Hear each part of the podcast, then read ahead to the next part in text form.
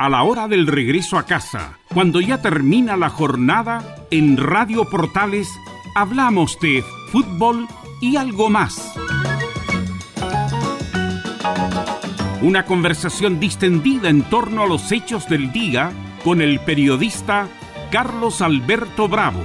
Es una presentación de Ahumada Comercial y Compañía Limitada, expertos en laminados decorativos de alta presión.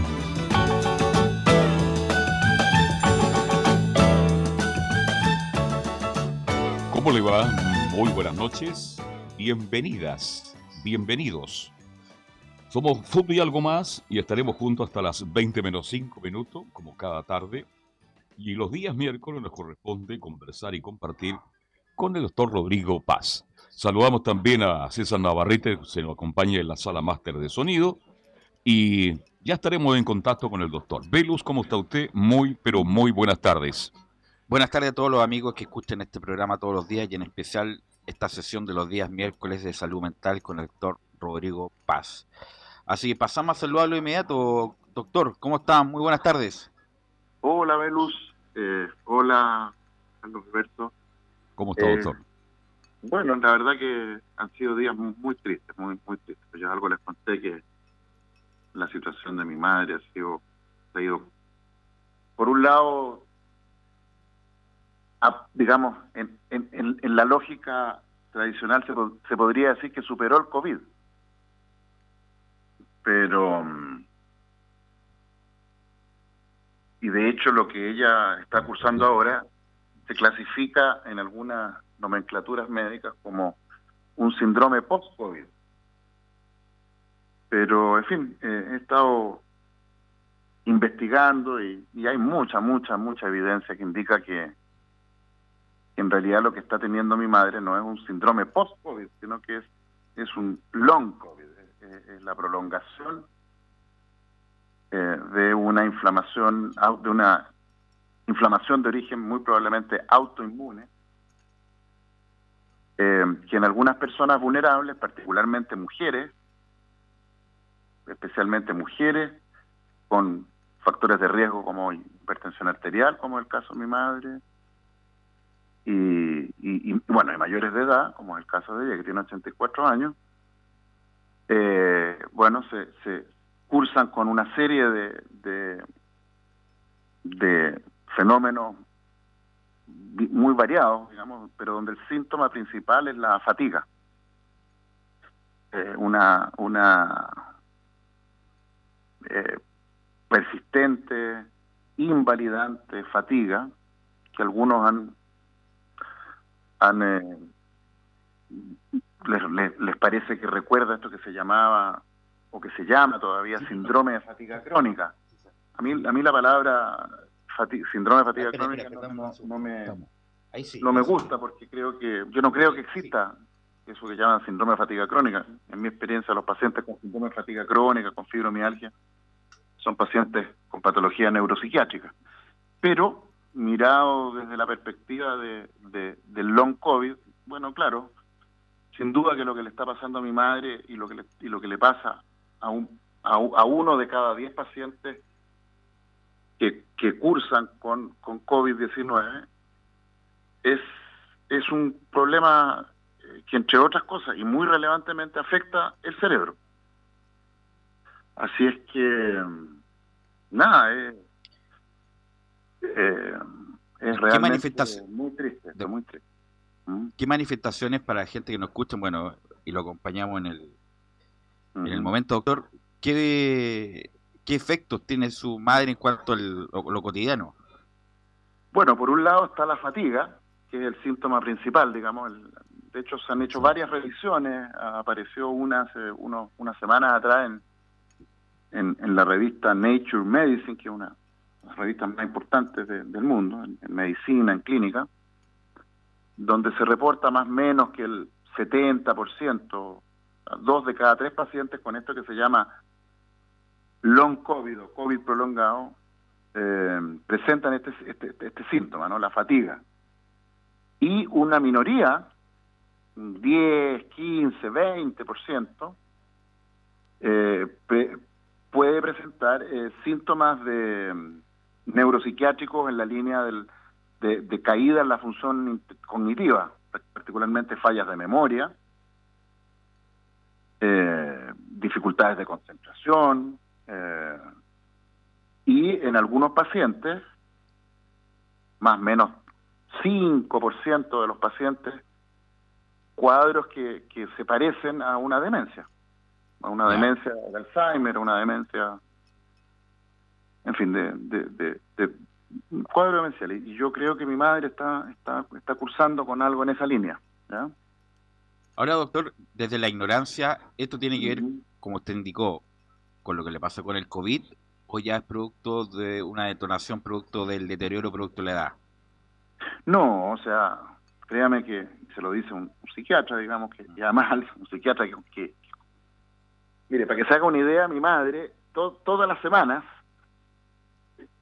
eh, cuando, bueno, ahora hace, hace algún tiempo ya no lo hacía porque desde que en YouTube empezaron a, bloquear y a, denunciar como, como enlaces supuestamente antivacunas las entrevistas que hemos tenido, o que teníamos, ¿se acuerda cuando?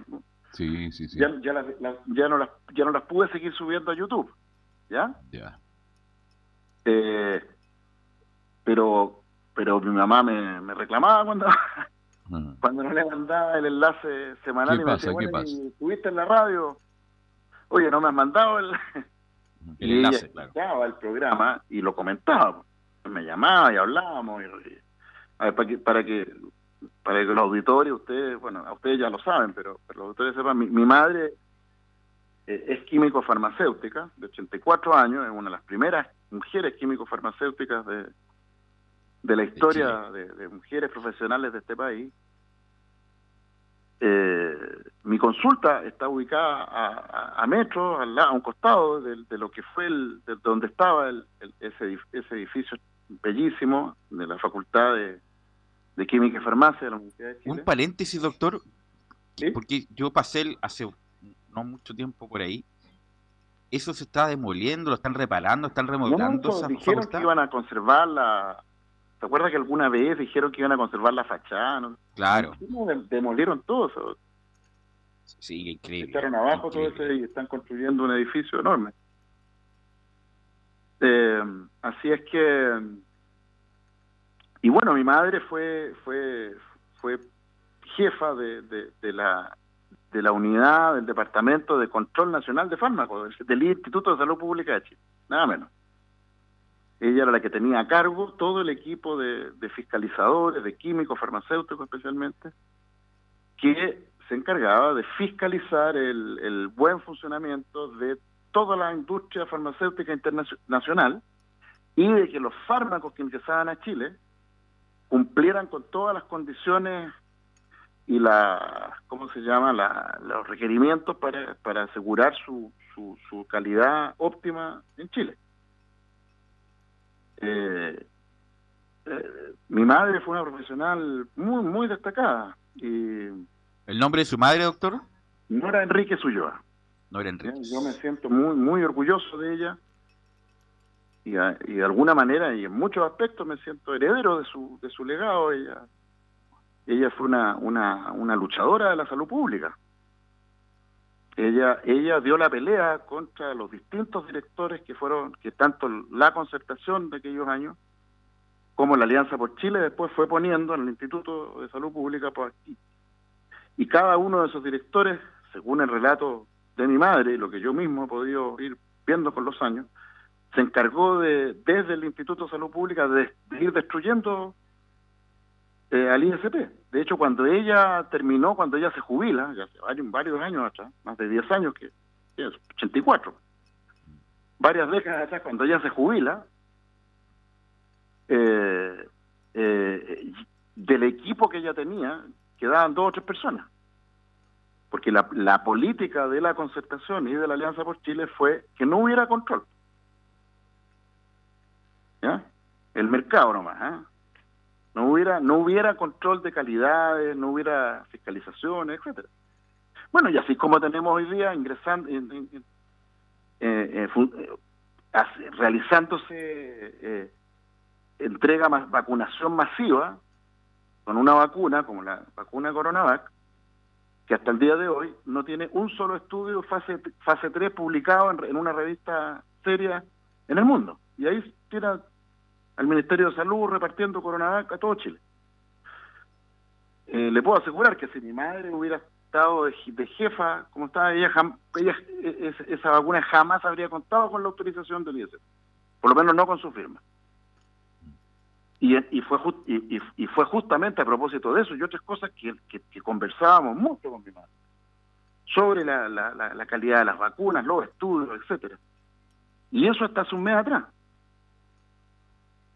Eh, y de pronto se apagó mi madre, ya no, no es la Esto fue así brutal, digamos. Ella, además, hizo el, el, cuadro COVID propiamente tal que hizo fue muy, muy sutil. De hecho,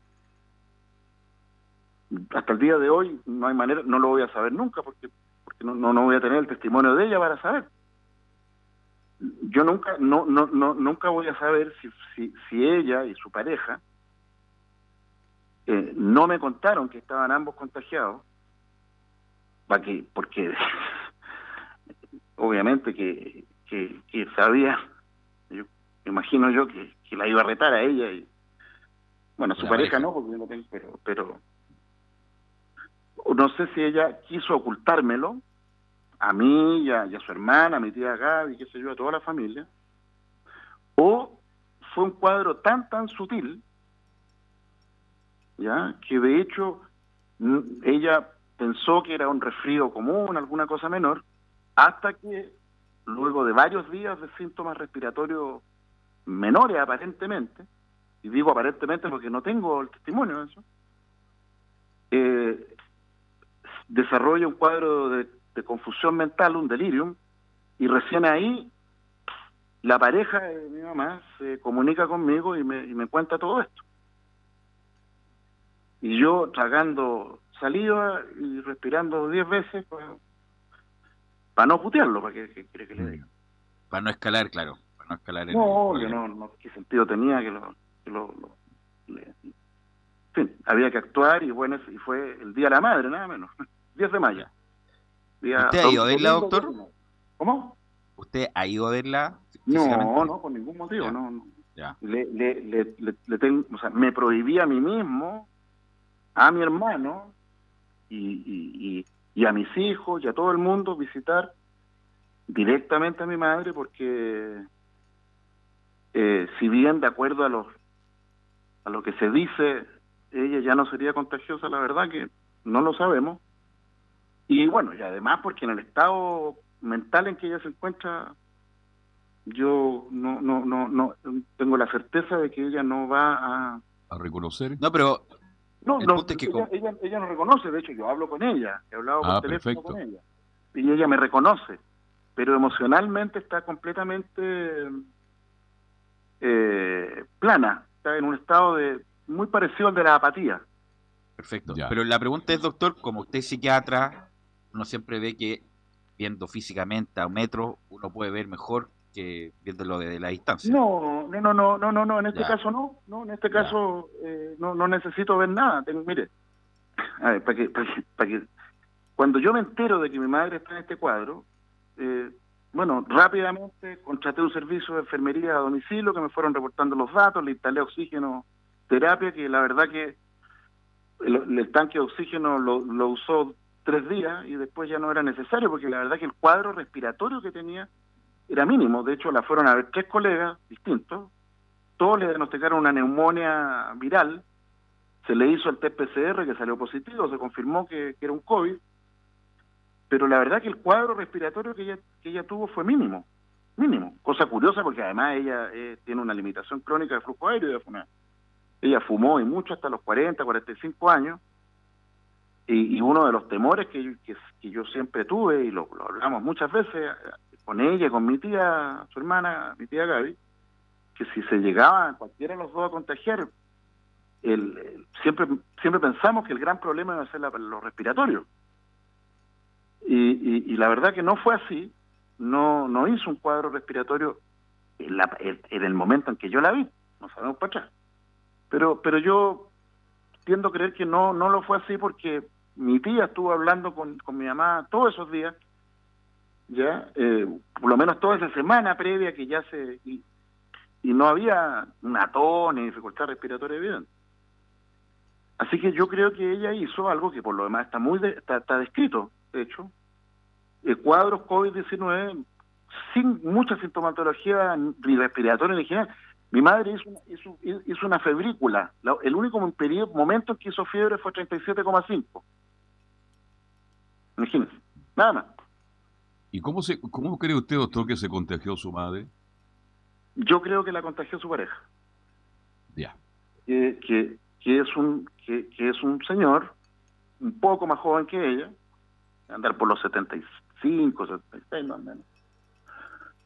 Y que él, él se vacunó. Mi, mi madre fiel a lo que a lo que fue su historia, ella no se vacunó ni se iba a vacunar con Coronavac, por, no solo porque no, no tenía ninguno de los estándares, sino porque además sabía ella muy bien que la evidencia más bien apuntaba que era una mala vacuna. Y de hecho, la última vez que hablamos, me, que fue más o menos unos 10 días antes de esto, eh, ella estaba viendo la posibilidad de conseguir una de conseguir vacuna Pfizer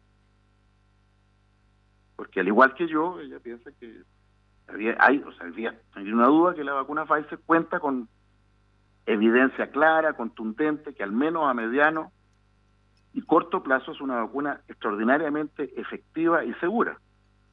El, gran problema con la vacuna Pfizer es el tema a, largo plazo. Pero bueno, eh, en ese contexto, y resulta que su pareja, no, no le hizo caso, pese a que ella le dijo que no se vacunó, se vacunó y siguió trabajando. Un señor que, es un ingeniero que, eléctrico que hasta el día de hoy trabaja. Y yo creo que por ahí mi mamá se contagió.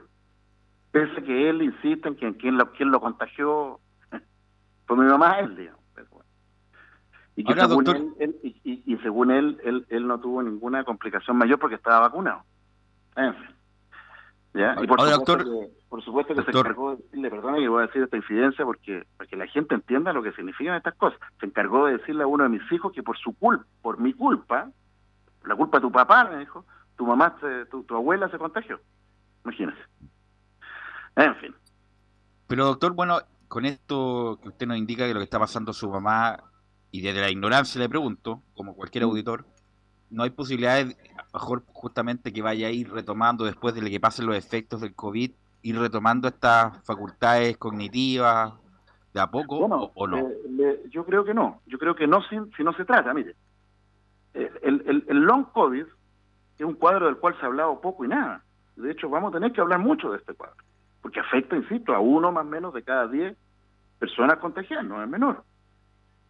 Y, y, y hay compromiso cerebral, renal, diabetes, en fin, es un, y hay mucha evidencia que este, este cuadro, por ejemplo, la encefalitis que está cursando mi mamá, ay, mire, para que se haga una idea, cuando yo pude empezar a tratar a mi madre, lo primero que hice fue, eh, contratar un servicio de enfermería a domicilio, porque mandarla a un hospital era absurdo, si los hospitales están colapsados. ¿Ya? Enfermería a domicilio, médicos, colegas que la fueran a evaluar, a examinar, y le instalé bolos de dexametasona, de corticoide endovenoso, durante cinco días. Y en esos cinco días que ella alcanzó a recibir ese tratamiento, mejoró notablemente en su función cognitiva y su energía. Empezó a, a poder levantarse más, etcétera. El problema fue que el diablo metió la cola y entre mi hermano, este, la pareja mi madre y, mi tía, se les metió en la cabeza de que los corticoides poco menos que iban a hacerle peor a mi mamá. Y llamaron a un colega, sin mi consentimiento, a un geriatra, que la examinó, qué sé yo, y, se lo, y, escribió, tengo la, tengo la receta de él, donde diagnosticó que mi mamá estaba cursando con un delirium por insuficiencia suprarrenal inducida por sobredosis corticoide. ¿Ya? Y con ese papel la llevaron a la Universidad Católica. Y estuvo cinco días hospitalizada en la Universidad Católica en San Carlos de Apoquindo, mi madre. Y por supuesto que en San Carlos de Apoquindo confirmaron que no había tal insuficiencia suprarrenal ni, nada parecido. Se le hicieron todos los exámenes, incluyendo una resonancia magnética del cerebro, que no mostró nada evidente. Y luego de cinco días la dieron de alta, adivine con quién, con metilprednisolona, con corticoides, pero por vía oral. Cosa con la cual yo discrepo. Yo ya había hablado con un colega neurólogo, tipo, y, la idea mía era poder darle metilprednisolona por vía endovenosa. Y además, investigando, si yo, si yo pudiera hoy día tratar a mi madre en esta etapa, yo le estaría dando tocilizumab, que es un anticuerpo monoclonal que, se, que, que interfiere con la señal de la interleuquina 6, que es una, es una citoquina producida por macrófagos, y que sería uno de los mecanismos a través del cual se produce esta especie de inflamación autoinmune crónica. Ahora, obviamente que sería un tratamiento experimental, porque no hay ningún paper publicado hoy día en, ninguna parte del mundo de uso de tocilizumab en long COVID. Hay papers en, en, el, en el COVID agudo, y ya está bien establecido que el tocilizumab en combinación con dexametasona es mucho mejor que la dexametasona sola y por supuesto que, es mejor aún que nada. O sea, hoy día es hoy día es debiera, o sea, hoy día debiera ser tratamiento estándar en pacientes con COVID agudo, complicado, con, con, enfermedad pulmonar, etcétera, dexametasona y tocilizumab. Pero lo que no se ha hecho, porque estamos pañales en esto, es, es tratar a los pacientes con estos cuadros subcrónicos o subagudos con estas con este con este medicamento. Entonces, en un escenario donde donde la familia, una parte de la familia ¿ah? eh, eh, me tiene fuera, me, sacó del partido, digamos, supuestamente yo soy responsable de, de, su enfermedad. Y además, desconociendo como quién es mi madre, porque mi madre tiene un carácter que se te hace lo que quisiera, o sea, créame que mi madre... ¿Qué sacó el carácter de su mamá o no? Sin duda alguna. Sin duda alguna. Sin duda alguna. Mi madre es una mujer de convicciones. Ella jamás va a tomar una decisión porque se lo dijo su hijo, se lo dijo el pololo, la pareja, se lo dijo. Ella estaba convencida de que vacunarse en coronavirus era una estupidez y, yo estoy de acuerdo con ella, sigo creyendo lo mismo. ¿Ya? Eh, es más, si ella se hubiera vacunado, no, no, no, no creo que hubiera cambiado nada las cosas. Pero bueno, eso, eso sí que no lo vamos, no hay manera de saberlo. Lo que sí sabemos es que en Chile la tasa de mortalidad en adultos mayores de 60 y 70 años sigue disparada, pese a que tenemos a la mayoría de los adultos mayores de 60 y 70 eh, vacunados. Vacunados con, la segunda dosis. Y pese a que el gobierno mentirosamente insiste en decir que en las UCI la mayoría de los adultos mayores que ingresan con cuadros complicados son, son personas no vacunadas, dicen, o con una sola dosis. Yo a mí ese dato, mire, si, si esta vacuna sirviera para prevenir muerte, tendríamos que tener al menos frenada eh, la mortalidad en adultos mayores de 60 60 años, como de hecho ha ocurrido aquí en aquellos países donde se ha vacunado con Moderna, y Pfizer, como es Inglaterra e Israel. En esos países, la mortalidad de adultos de los vacunados cayó radicalmente. En Chile no. Entonces, bueno, doctor. Es, muy, es muy, es muy terrible. Es una mezcla de rabia, tristeza. Sí, me imagino. 30.000 muertos, doctor. 30.000 ciento y tantos muertos ya en Chile. Bueno, doctor, eh, esto lo enlazamos con el tema que tiene que ver que lo que quedó pendiente la semana pasada con la demencia senil. en el sentido de, del deterioro, de, de, síntomas que se van dando abruptamente por el paso de la edad. Eh, ya, pero cuidado con eso. No, pero por eso, yo, yo estoy hablando como ciudadano, o sea, que tiene ignorancia en el tema, por eso le quiero preguntar a usted. Y además también vamos a compartir, por ejemplo, la mi abuela paterna, mi madre falleció. La madre falleció el día viernes. Tenía 100 años ya. Perdí a mi madre a los 100 años, doctor. Lo siento mucho. y, y, justamente por lo mismo vimos en ella un deterioro normal, producto de la edad, ya se le olvidaba las cosas, tenía como principio Alzheimer ya, porque tenía como intervalos lúcidos. Mm. Entonces, qué mejor que mm. hablarlo con los auditores que nos escuchan, que justamente es un rango de, esa dama. ¿Por qué falleció su, su, abuela, su abuelita, su mamá? Eh, mi madre falleció, yo creo, por la edad, doctor, y porque, bueno, paro respiratorio, ella tenía una demencia senil en los últimos 7, mm. 8 años, bastante pronunciada, tenía momentos de mucha lucidez. Fue y creo que duró hasta los 100 años, doctor, porque tuve, tuve la suerte y tengo la suerte, la dicha de tener una hermana y sobrino que la cuidaron Mm. Porque nunca la quise llevar a una casa de reposo. La familia nunca quiso llevarla a una casa de reposo. Y duró hasta los 100 años. Falleció el viernes a las 10 de la mañana. Enterramos el día sábado. Y me quedo con el mejor recuerdo de ella porque tuve la suerte de tenerla hasta los 100 años. Pero fíjese una cosa bien curiosa. Cumplió 100 años hace 30 días atrás y ahí vino el deterioro ya absoluto. Bueno, está como el bajón final. Mm. Mm. Bueno, mucho que hablar. No sé si ya estamos en el momento de la, de la pausa. Sí, y qué bueno, qué buen, doctora. Muy bien, doctora. Bien, doctor. Muy bien, muy bien. Vamos a ir a la pausa, doctor, y volvemos con esto de la demencia senil. Vamos a hacer Navarrete con la pausa y volvemos con el doctor Paz. Radio Portales le indica la hora. 19 horas 29 minutos. Termolaminados de León, tecnología alemana de última generación. Casa Matriz, Avenida La Serena, 776 Recoleta. Foro 22 622 56 76. Termolaminados de León.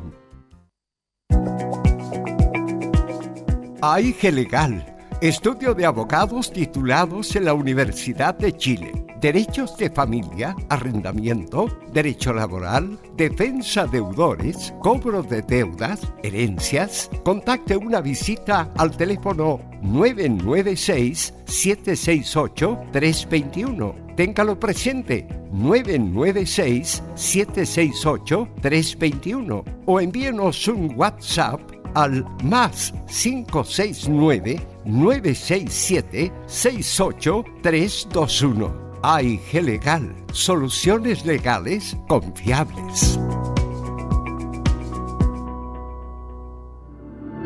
Palto miel, antitusivo y fluidificante para el tratamiento de enfermedades que cursen con tos. Contiene eucaliptus, miel y hojas del palto, conocidos tradicionalmente como expectorantes de las vías respiratorias. Cuida la salud de tu familia con palto miel, jarabe para adultos y niños desde los dos años. Paltomiel es seguro y efectivo, calma la tos y despeja las vías respiratorias. Pide tu paltomiel en todas las farmacias del país y venta web con despacho a domicilio. Termolaminados de León, tecnología alemana de última generación. Casa Matriz, Avenida La Serena, 776 Recoleta. Foro 22 622 56 76. Termolaminados de León. En Radio Portales, de lunes a viernes, de 15.30 a 17.30 horas, Salud Eterna un espacio de conversación y orientación en el mundo de la medicina natural. Consulte con nosotros al 226-139-705. 226-139-705. Pida además su moringa olífera ancestral original de la India. Salud Eterna, de lunes a viernes, de 15.30 a 17.30 horas, en Radio Portales, la primera de Chile en tu corazón. Los esperamos. Radio Portales en tu corazón, la primera de Chile.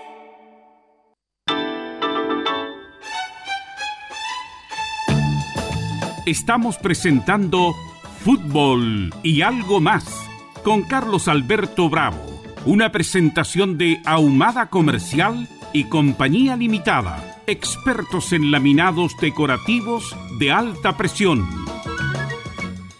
Bien, estamos de vuelta, 19 horas ya con 32 minutos. Como todos los miércoles, estamos con el doctor psiquiatra don Rodrigo Paz y estamos conversando hasta las 20 menos 5. Vamos a hablar. Así es, y estamos con lo, de la mesa senil, doctor, íbamos justo a, iniciar el, tema. Sí, a mí el término demencia senil eh, no me, no me, no me, no creo que no, creo que no es un término para nada afortunado, pese que es muy común, ¿eh? y, de hecho debo reconocer con vergüenza que hasta, yo diría que hasta siendo interno medicina todavía de repente ocupó, ocupaba yo ese término, hasta que por ahí alguien por ahí me, me, llamó la atención, me retó, con mucha razón, y nunca más lo volví a usar, ¿ya? ¿Y por qué el término demencia senil no, no es adecuado? Bueno, porque instala la idea que es normal demenciarse con los años. ¿Ya? Justamente, claro, como el, paso le da que, que, va a ser normal llegar a ese punto. Exactamente. Y de hecho usted mismo lo dijo, bueno, la gente con el paso de los años se va deteriorando, qué sé yo. Ahora, lo que sí es cierto es que hay un hay una pérdida de ciertas funciones cognitivas, eh, particularmente memoria, yo diría, eh, incluso la rapidez mental, que, que eso es eso se va perdiendo y no solo hay que llegar muy muy a viejo yo creo que Carlos Alberto probablemente usted puede dar fe de que su memoria de hoy día no es la misma que tenía hace 10 años ni hace 20, ¿no es cierto? Sí, hay cosas que uno, aunque yo estoy, yo narro fútbol, imagínense lo que es seguir 22 jugadores. ¿eh? Pues, eso me pues. ayuda mucho, la lectura y otras cosas, pero de verdad que en el paso del tiempo se notan algunas, algunas cosas más débiles ya. Así nomás es. Y a mí me, y, yo y yo le doy fe lo mismo, ¿ya? Eh, yo yo soy yo yo soy un, un gran lector. Además soy un hombre de datos. Y de hecho muchas veces me ha pasado en el programa, ¿se acuerda que el otro día estábamos hablando de Sename y decía, ¿cómo se llamaba la directora Sename? No me podía acordar, no sé, la Labraña. Y después, ¿cómo, se ¿cómo se llamaba la directora? Pues bueno, ahí probablemente parte de esa esas fallas de memoria también tienen que ver con, con que estoy estado muy cansado, trabajando harto y, el estrés también aporta su, buen poco a, a, que la memoria no esté funcionando óptima. Pero Ahora, doctor, todas estas vitaminas, estos suplementos ayudan a, a mejorar. No que sepa, por lo menos, ¿ya? Lo que sí es cierto es que es que eh, hay hay bueno los adultos mayores a ver déjeme, antes de ir a eso. Entonces, hay una pérdida fisiológica, por decirlo así, de funciones cognitivas con los años. ¿Ya?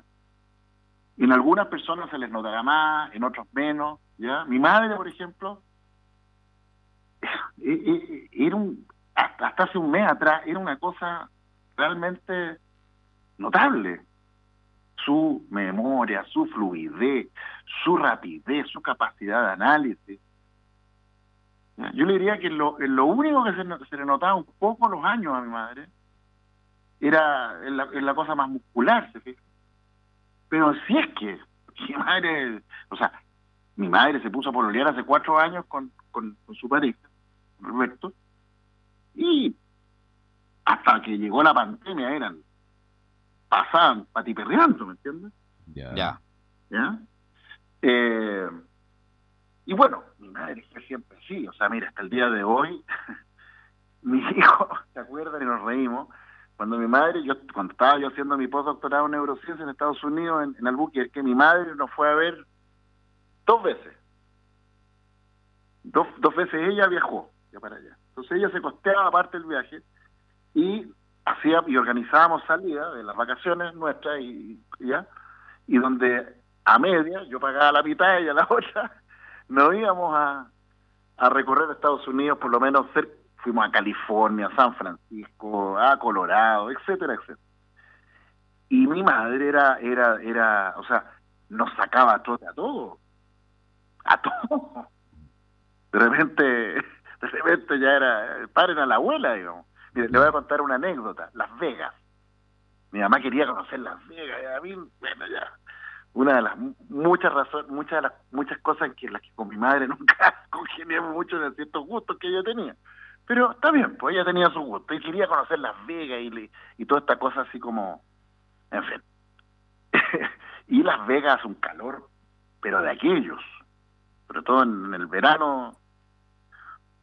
Mire, la única vez que yo vi que, se que bajó las revoluciones fue que se fue a dar una vuelta por, por, las calles y era tal calor que llegó a Zorrocha, pero así todo anduvo una hora dando vueltas por, por, las calles con un calor de aquellos.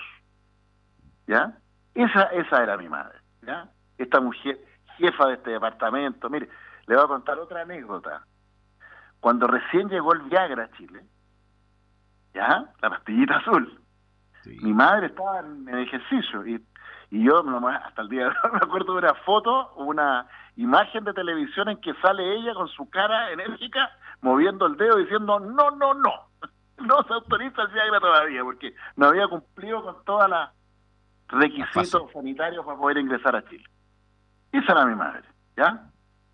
Eh, entonces, claro que con los años hay una cierta merma, se fija, en algunos más, en otros menos, ¿ya? Pero los, las personas que llegan a hacer cuadros de demencia, probablemente tal, fallas ya groseras de memoria, que empiezan a olvidar cosas como, no sé, el root, la, dirección donde viven, y, llega al extremo ya de que no reconocen a, a, sus seres queridos, etcétera, etcétera. La demencia, afortunadamente, es una condición relativamente poco frecuente. No, no tengo yo las estadísticas, así que no, no quiero carrilearme, ¿ya? Pero voy a tirar, yo creo que no, el demencia, no creo que no debe ser más allá del 5% de los adultos mayores. Mire, Mire y uno tiene como asociado que es mayor, ¿ah? que, es mayor el porcentaje. Revisémoslo después, pues a lo mejor yo estoy equivocado, pero yo creo no, que... No, no, no, no, no, no, le estoy cuestionando, estoy diciendo, uno cree que es mayor porque como uno ve como alrededor la tía de este, la mamá de este, la mamá del amigo, hace reposo, que se fue, uno cree que es mayor el porcentaje. Lo que pasa es que eso depende de en qué círculo uno se mueva. Por ejemplo, a ver, yo vengo de una familia, y de hecho, si usted me pregunta, uno de, de mis fantasmas es la, demencia. Yo vengo de una familia donde por la línea materna, por la línea, por mi abuela materna, la, Guillermina Ulloa, que es otra mujer, mujeraza, mi, abuela, Guillermina Ulloa, fue directora del, del Liceo de, Niños de, San Bernardo, era una profesora en los tiempos que los profesores iban a la, a la, escuela normalista. Ah, ya. Profesora normalista, y era una autodidacta. O sea, yo tuve la bendición de pasar buena parte de mi infancia en la casa de mis abuelos, donde la casa de mi abuelo está llena de libros, pero llena. Mi abuela era la que compraba el diario todos los días. Y yo era, tenía 8 o 9 años y estaba esperando a que llegara la tercera para leerla. Y la leía y la de, de, de, la, la crónica roja, por supuesto. ¿Ya? Y más, y más, y más adolescente, por supuesto, la, la, donde salía la sección de espectáculos con la, con las niñas Era, ¿ah? eh, era, era, lectura obligada. Mi abuela nos suscribió al Mampato, al, al el Icarito, qué sé yo, tenían la colección entera de, los Reader Digest, qué sé yo, y, libros, buenos libros. Bueno, de, de, de esa, de ese, de, esa pero, pero mi abuela terminó con una demencia, ya, yo desgraciadamente estaba en Estados Unidos cuando ella falleció, pero a mí me tocó ver a mi, a mi, a mi, a, a mi tita, a la Guillermina, cuando tenía una demencia donde, donde fíjese que cosa terrible, mi abuela era profesora castellano, y el síntoma principal en su, en su demencia era una fase de expresión, no encontraba las palabras. Decía, eh, eh, y uno podía ver la angustia, porque ella sabía lo que quería decir, pero no aparecía la palabra. A ver, doctor, un ejemplo, es como yo conozco una persona, la conozco, yo sé quién es, pero no me acuerdo de su nombre es que yo creo que eso no, eh, si eso hay, hay, hay personas que, que, somos malos para los nombres desde siempre, ¿me entiendes? Ya. Eh, a mí me pasa mucho eso, desde siempre, desde antes, y con los años se me ha ido intensificando, ¿ya? Eh, pero yo creo que, que eso no tiene, no tiene mucho que ver con la demencia. Ahora, claro, ¿cuáles, esas, cuáles son, la gran pregunta es cuáles son los predictores de demencia? Puede que algunas de esas fallas de memoria sean predictoras de demencia, y a lo mejor sí, pero pero no lo sabemos, creo yo hoy día, no hay, no hay, no hay mucha claridad, y la verdad que tampoco tiene sentido eh, ponerse a preguntar eso mientras no existan tratamientos preventivos de la, de la demencia, por lo menos farmacológicos.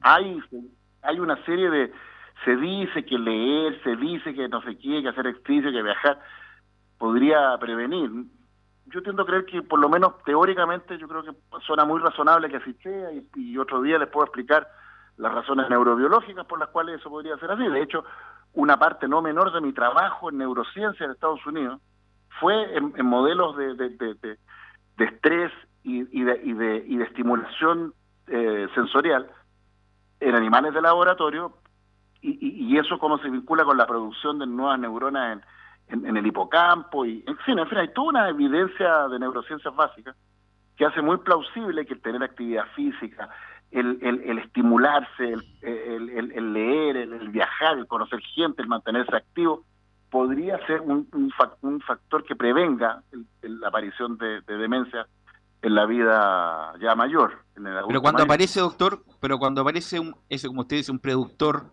ya irreversible o se puede hacer algo como para detener o estancarlo? Hasta el día de hoy no hay ningún tratamiento curativo, hay algunos fármacos que pueden enlentecer el avance de la enfermedad, algo.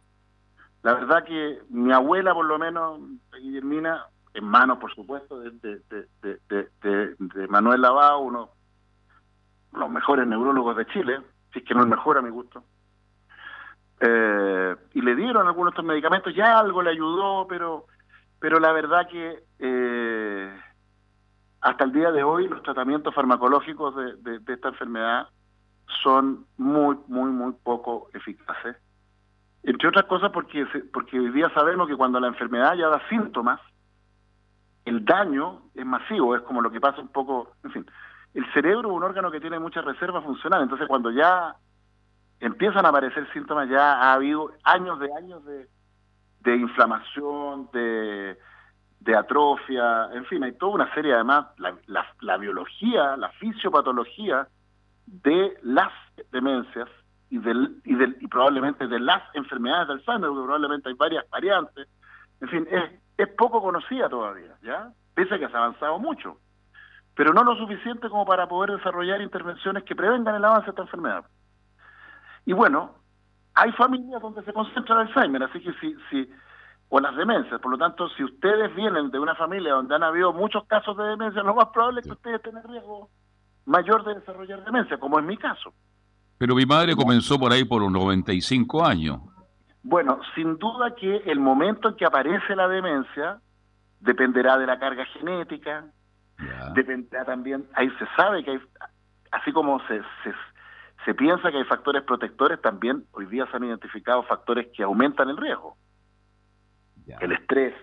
hace poco salió un estudio que mostró una correlación al menos entre el dormir poco y eh, y el, el, desarrollo de demencia de demencia en la, en, la vida adulta, en la, en, la adultez mayor. Así que claramente se trata de, de, enfermedades que tienen varios factores y por cierto que uno debiera, cada vez que habla de estos temas, insistir en, en, las medidas de calidad de vida, por decirlo así, de higiene, que, que disminuyen el riesgo. Porque ¿Cuáles son? Cuidar el peso, la actividad física, mantener el cerebro activo, tratarse las enfermedades como la hipertensión arterial, la diabetes, eh, la alimentación, ¿ya?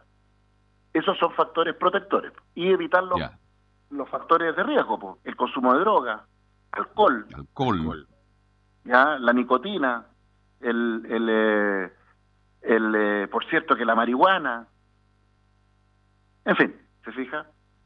pero, pero lo claro es que a propósito del COVID-19, investigando, me encontré con una neurocientífica española que trabaja en, Texas, en, Estados Unidos, que, que, dice que ella no tiene ninguna duda que, el, que, el, la epidemia, la pandemia COVID-19 va a aumentar la, la, prevalencia de, de demencias post-COVID-19.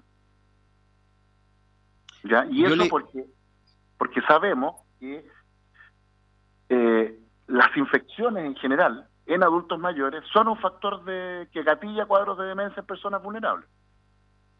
Lo que le decía una yo. Infección urinaria, más o menos, una infección urinaria, una periodontitis, eh, una, una neumonía, una influenza, puede gatillar una demencia en un adulto mayor que estaba en riesgo y que no la había manifestado o que la tenía muy, muy escondida. De hecho, el neurólogo que, que trató a mi abuela, Manuel Lavado, cuando yo le, conté un poco lo que, lo que está pasando con mi madre, él cree que, que, mi madre se gatilló esto porque, porque ella tenía todos estos factores de riesgo.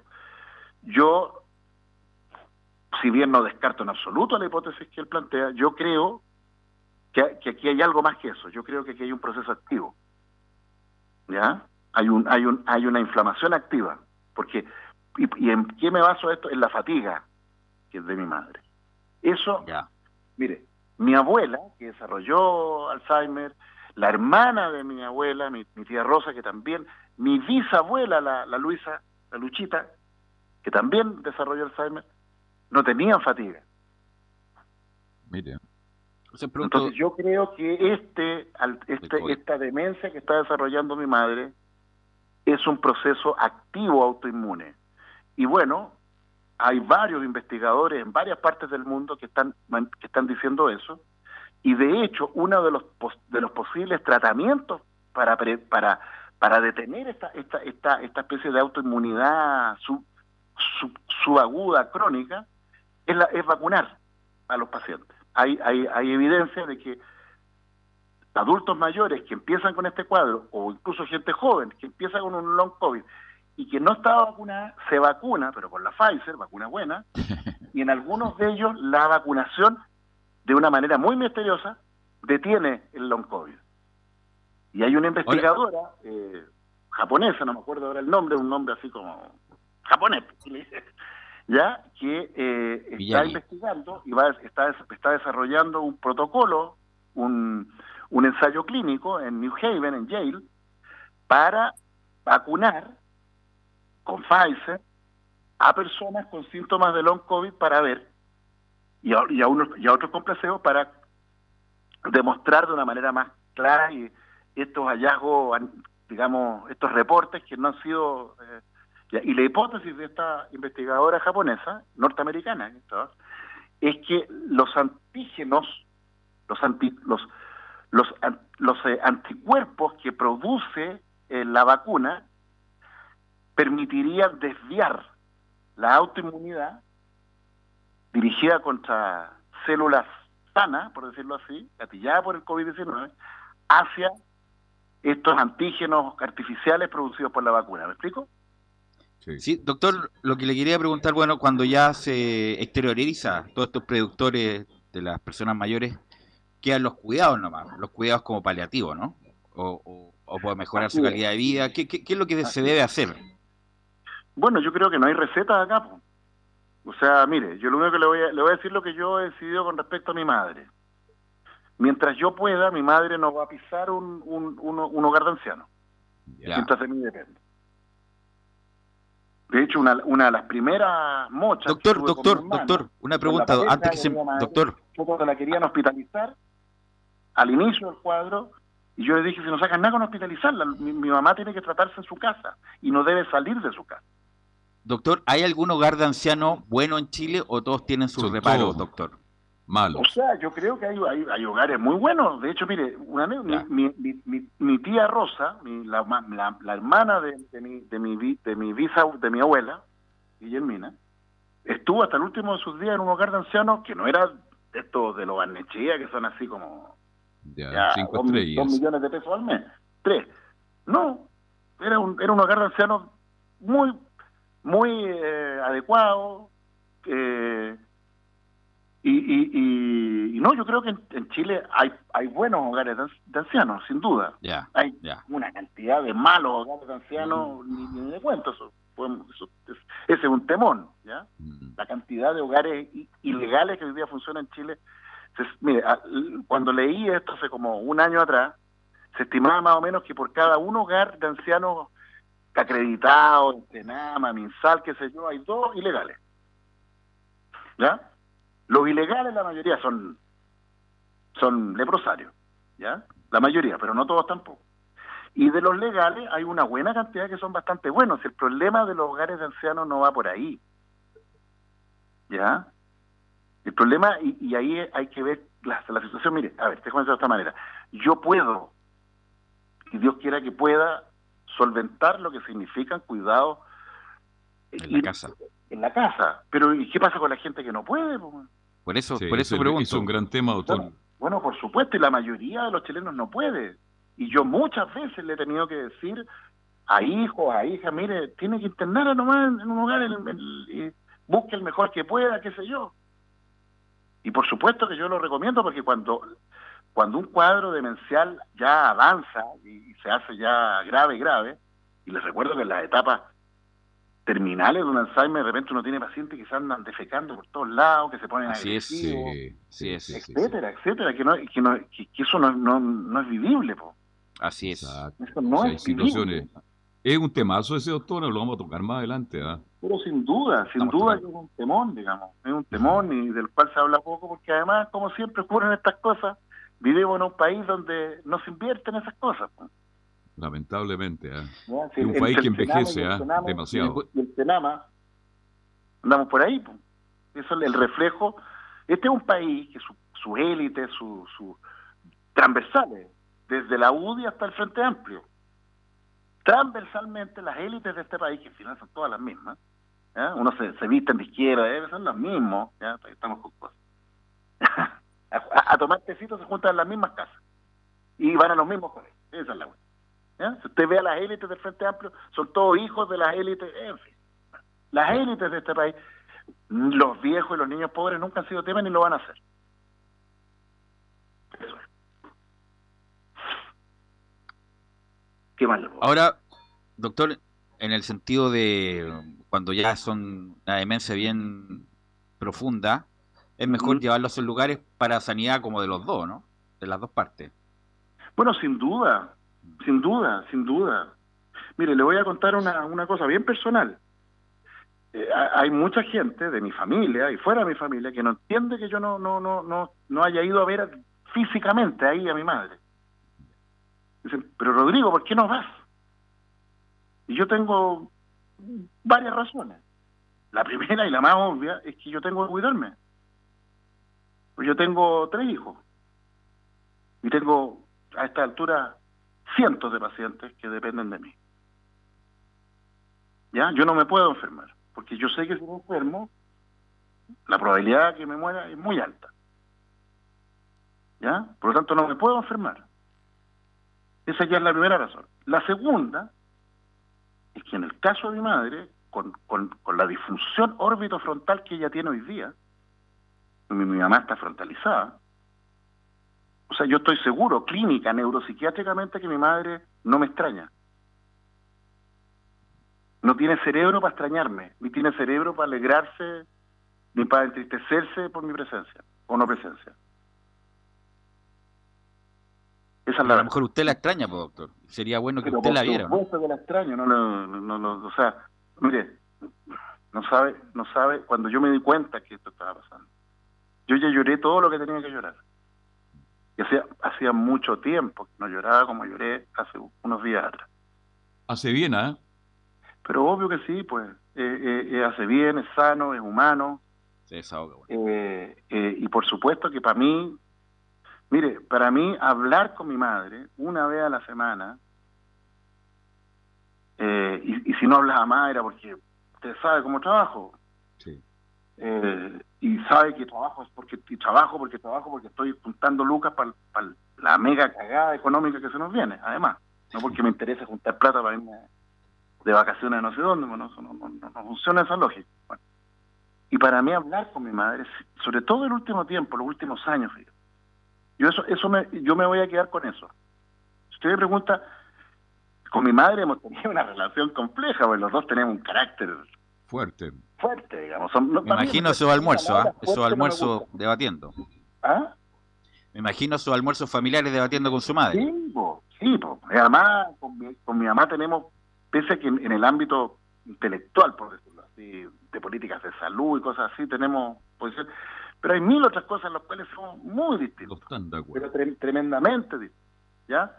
Y en esas cosas realmente teníamos nuestro, nuestro agarrones feos. Pero mire, en este último año de pandemia yo nunca había estado tan cerca de mi madre como en este tiempo.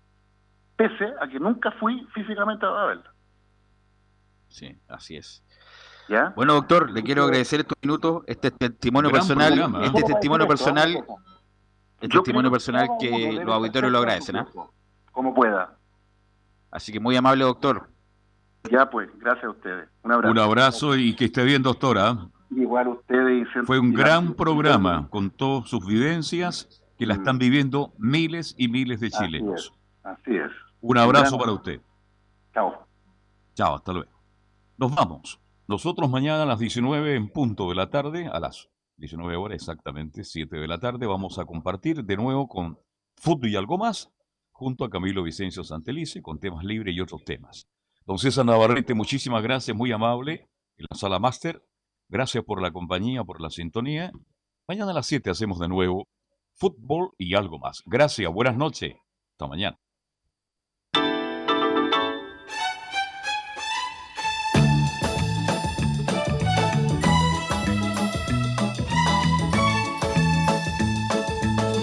Una mirada diferente a los hechos del día. Una hora llena de conversación, análisis, entrevistas y comentarios. En Radio Portales hemos hablado de fútbol y algo más con el periodista Carlos Alberto Bravo. Fue una presentación de Ahumada Comercial y Compañía Limitada, expertos en laminados decorativos de alta presión.